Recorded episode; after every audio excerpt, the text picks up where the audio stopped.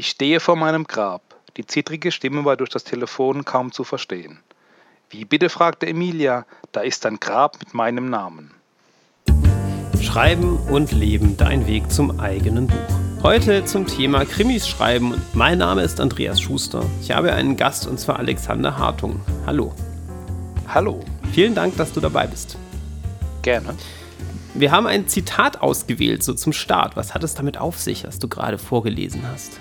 Entscheidend ist der Einstieg in Krimi. Also generell in ein Buch ist der Einstieg wichtig und man sollte da nicht so viel Zeit verlieren, sollte man den, den Leser sofort packen. Und das war, glaube ich, ein Zitat, wo ich das ganz gut geschafft habe, zumindest was das Feedback der Leser ähm, betrifft. Mhm. Und ähm, das ist tatsächlich eine Sache, wo ich mit am längsten arbeite, so die ersten fünf bis sieben Sätze. Mhm.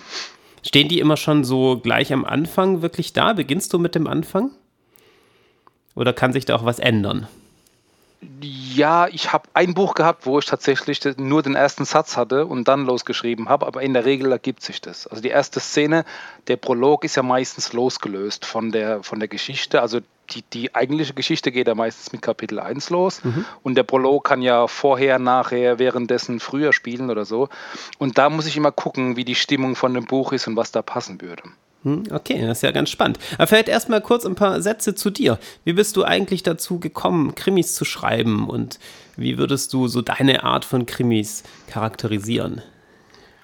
Ähm, Krimis schreiben kommt einfach davon, dass ich gerne Krimis lese und vor allem gerne Krimis sehe. Also mein Erweckungserlebnis war vielleicht Mord im Orient Express, die alte Version, die gute Version mit, mit Albert Finney aus dem Jahr 74.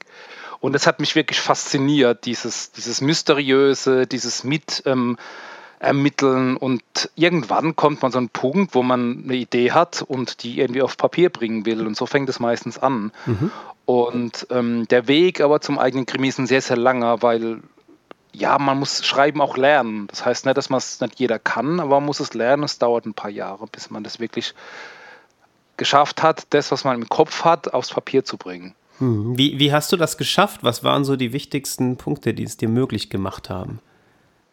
Sehr viel schreiben, also es ist tatsächlich so, dann sehr viel Kritik bekommen und auch kompetente Kritik bekommen. Also mein erster naja, Durchbruch war ein Vertrag mit einer Agentur, wo ich das erste Mal mit Profis zu tun hatte. Mhm es ist einfach ein großer Unterschied, ob der Krimi-Fan der liebe Nachbar ist oder ob es ein professioneller Lektora ähm, Lektoratsexperte ist. Und das hat's wirklich, ähm, das hat mich wirklich vorangebracht, ähm, von Profis zu hören, hier muss man das so machen oder falsch oder richtig. Mhm. Und das ist so ein Schub, der ähm, relativ wichtig war. Ja, ich glaube, das ist ein wichtiger Hinweis für alle werdenden Autoren, egal in welchem Bereich. Was ist nun aber das Besondere daran, Krimis zu schreiben? Du könntest ja auch andere äh, Romane schreiben. Wie kommt das? Äh, ja, das sind zwei Punkte. Das Wichtigste ist, man sollte nur das schreiben, was man kennt. Mhm. Also es gibt einfach in jeder Art von Literatur sowas wie eine Genre-Konvention. Ja, ein Liebesroman sollte halt irgendwie mit einer Liebesgeschichte zu tun haben. In Krimi halt mit einem Mordfall, ein Thriller mit irgendwas Verrücktem in der Zukunft, was irgendwie drohend wie ein Damoklesschwert irgendwie über der Geschichte hängt.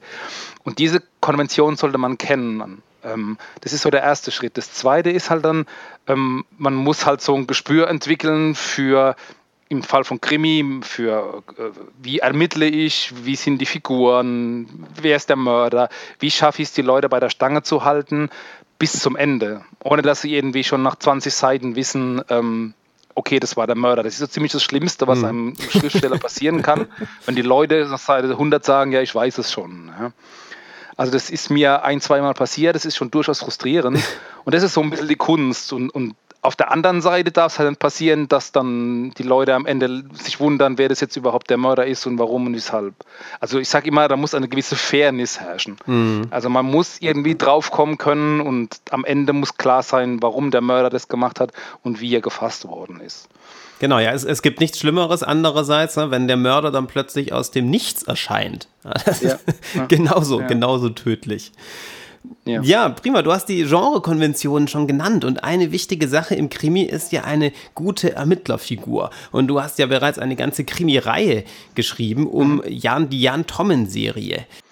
Ja, natürlich ist das so eine gewisse Idealismus ist immer dabei bei Figuren, weil Figuren sollen ja nicht langweilig sein. Und dazu gehört halt irgendwie, dass sie halt irgendwie so das Ehrgefühl haben und geradlinig sind und halt nicht leicht zu, zu bestechen oder irgend sowas. Also diese, dieses Optimum muss man schon haben, aber man muss aufpassen, dass es nicht, man nennt es Mary Sue in, in der Literatur, dass es nicht so eine absolute perfekte Figur ist, die alles mhm. kann.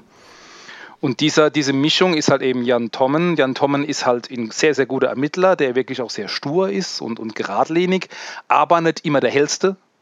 Aber das auch Gott sei Dank weiß und deshalb so einen Freundeskreis hat, der ihm bei den Sachen hilft, die er nicht so gut kann.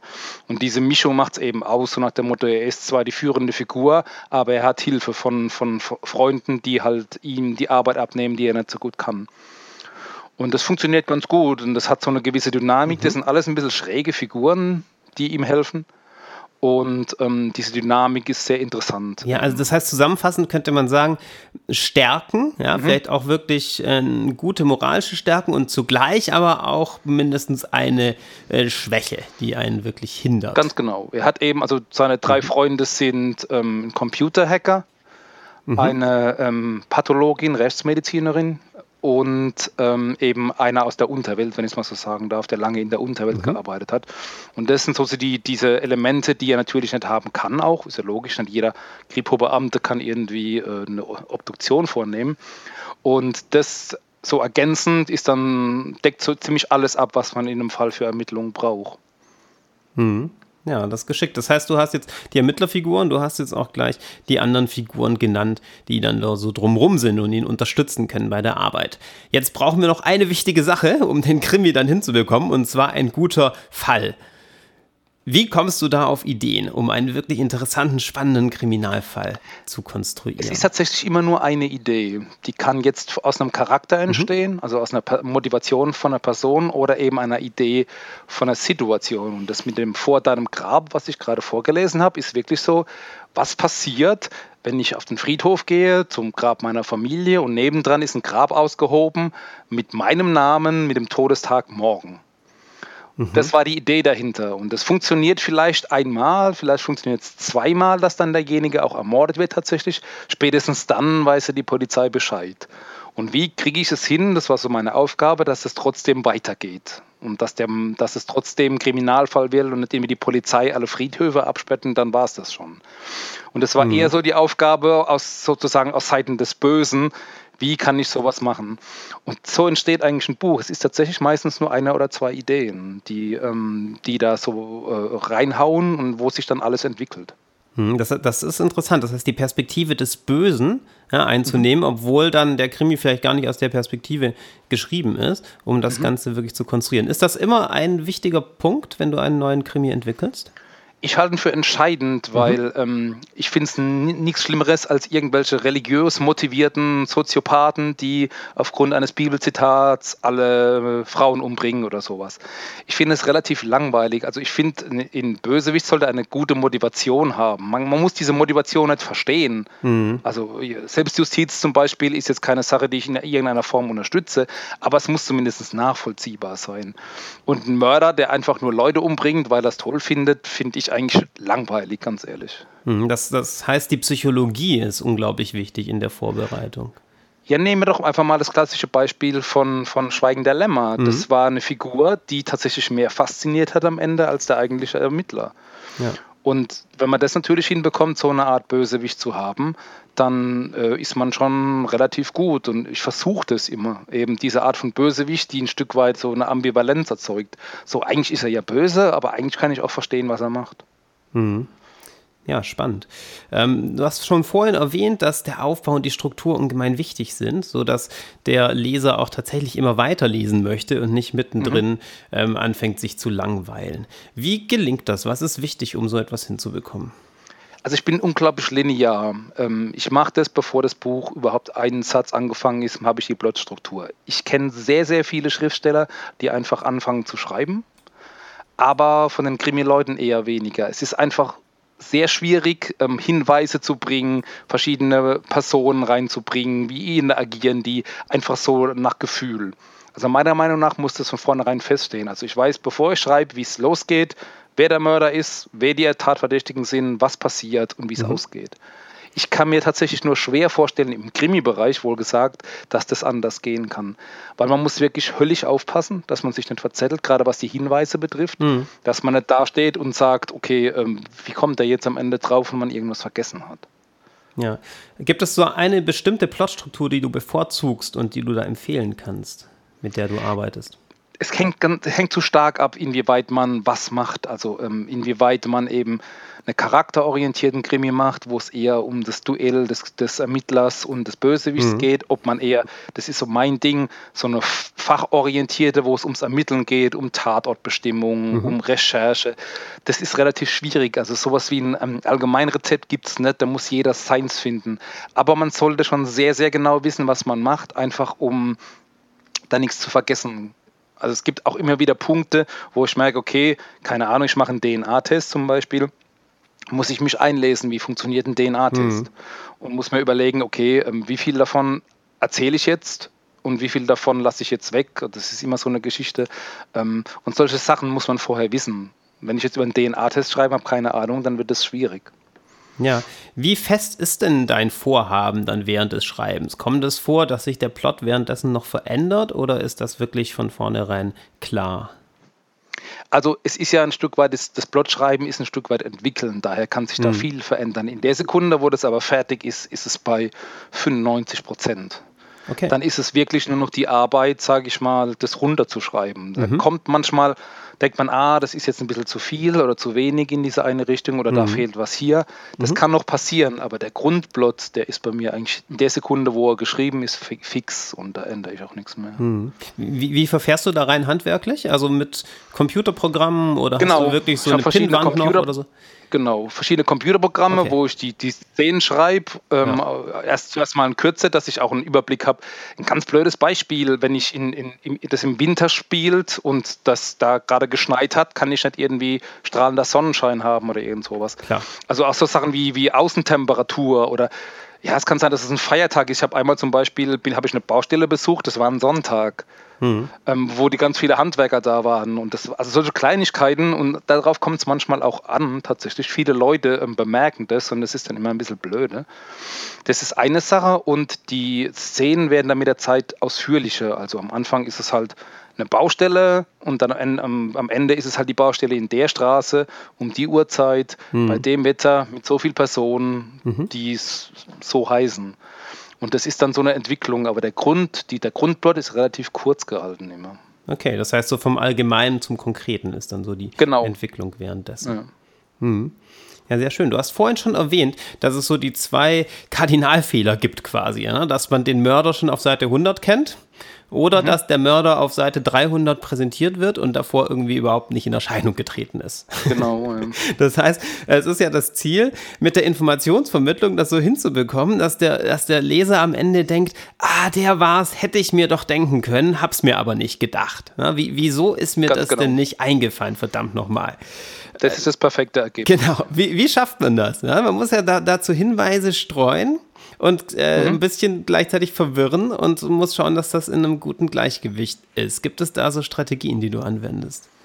Na klar, man muss, man muss, also heißt glaube ich Red Hering in der, in der Krimi äh, Kriminalliteratur ja. falsche Hinweise ja. auch machen. Ja. Aber diese falschen Hinweise müssen natürlich logisch sein. Also dieser klassische, keine Ahnung, psychopathische, gewalttätige Ehemann, mhm. der seine Frau immer geschlagen hat, der natürlich dann immer der Hauptverdächtige ist, wenn seine Frau ermordet aufgefunden worden ist.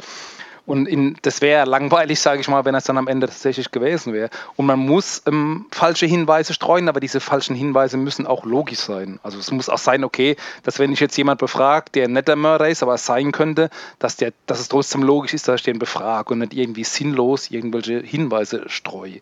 Mhm. Dann können diese Hinweise natürlich auch bewusst falsch gelegt worden sein von dem Mörder. Das ist auch eine sehr, sehr ähm, mhm. interessante Sache. Also blöde sind die Mörder, zumindest bei mir in den seltensten Fällen. Mhm. Das finde ich auch sehr langweilig. Man muss da, ähm, es ist tatsächlich jedes Mal ähm, eine, eine Abwägungssache. Also es gibt da kein Rezept. Man muss jedes Mal gucken, klappt es so oder nicht. Ja. Es ist jedes Mal aufs Neue, muss man überlegen, wie weit gehe ich. Hast du so erste Leser, denen du dann etwas mal gibst und äh, herausfindest, ob das dann wirklich so aufgeht, wie du dir das gedacht hast? Oder hast du da selbst schon so das Gespür, dass du meistens richtig liegst? Ähm, man muss, also ich brauche das unbedingt. Ich habe ja. einen Leser, der sich den Plot anguckt, mhm. wenn ich den ausführlich geschrieben habe die ganz schlimmen Logikfehler habe, da ganz schlimme Logikfehler drin sind. Mhm. Und ähm, wenn das schon mal okay ist, bin ich beruhigt und dann lasse ich die erste Version, die lasse ich auch erstmal lesen.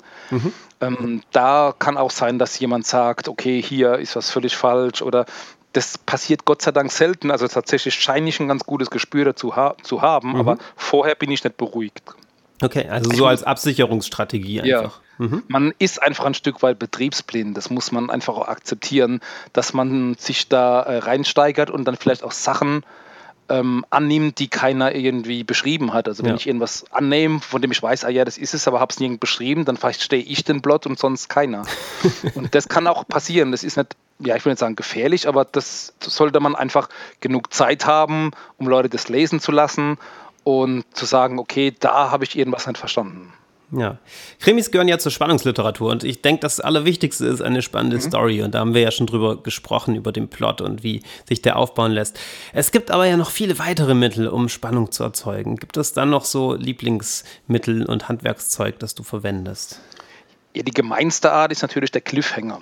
Das mhm. ist natürlich die gemeinste Art, der, der, wenn ich also eine Szene abbreche und er drehte sich um und er, seine Augen weiteten sich vor Strecken, um mal ein Klischee zu sagen, und dann abzubrechen und auf eine andere Szene zu gehen, sozusagen, ja. den, den Laser zu zwingen, was anderes lesen zu müssen, bevor es da weitergeht. Das ist aber keine Sache der Krimi-Literatur, das gibt es auch in Filmen und in anderen mhm. Genres mhm. ganz extrem. Mhm.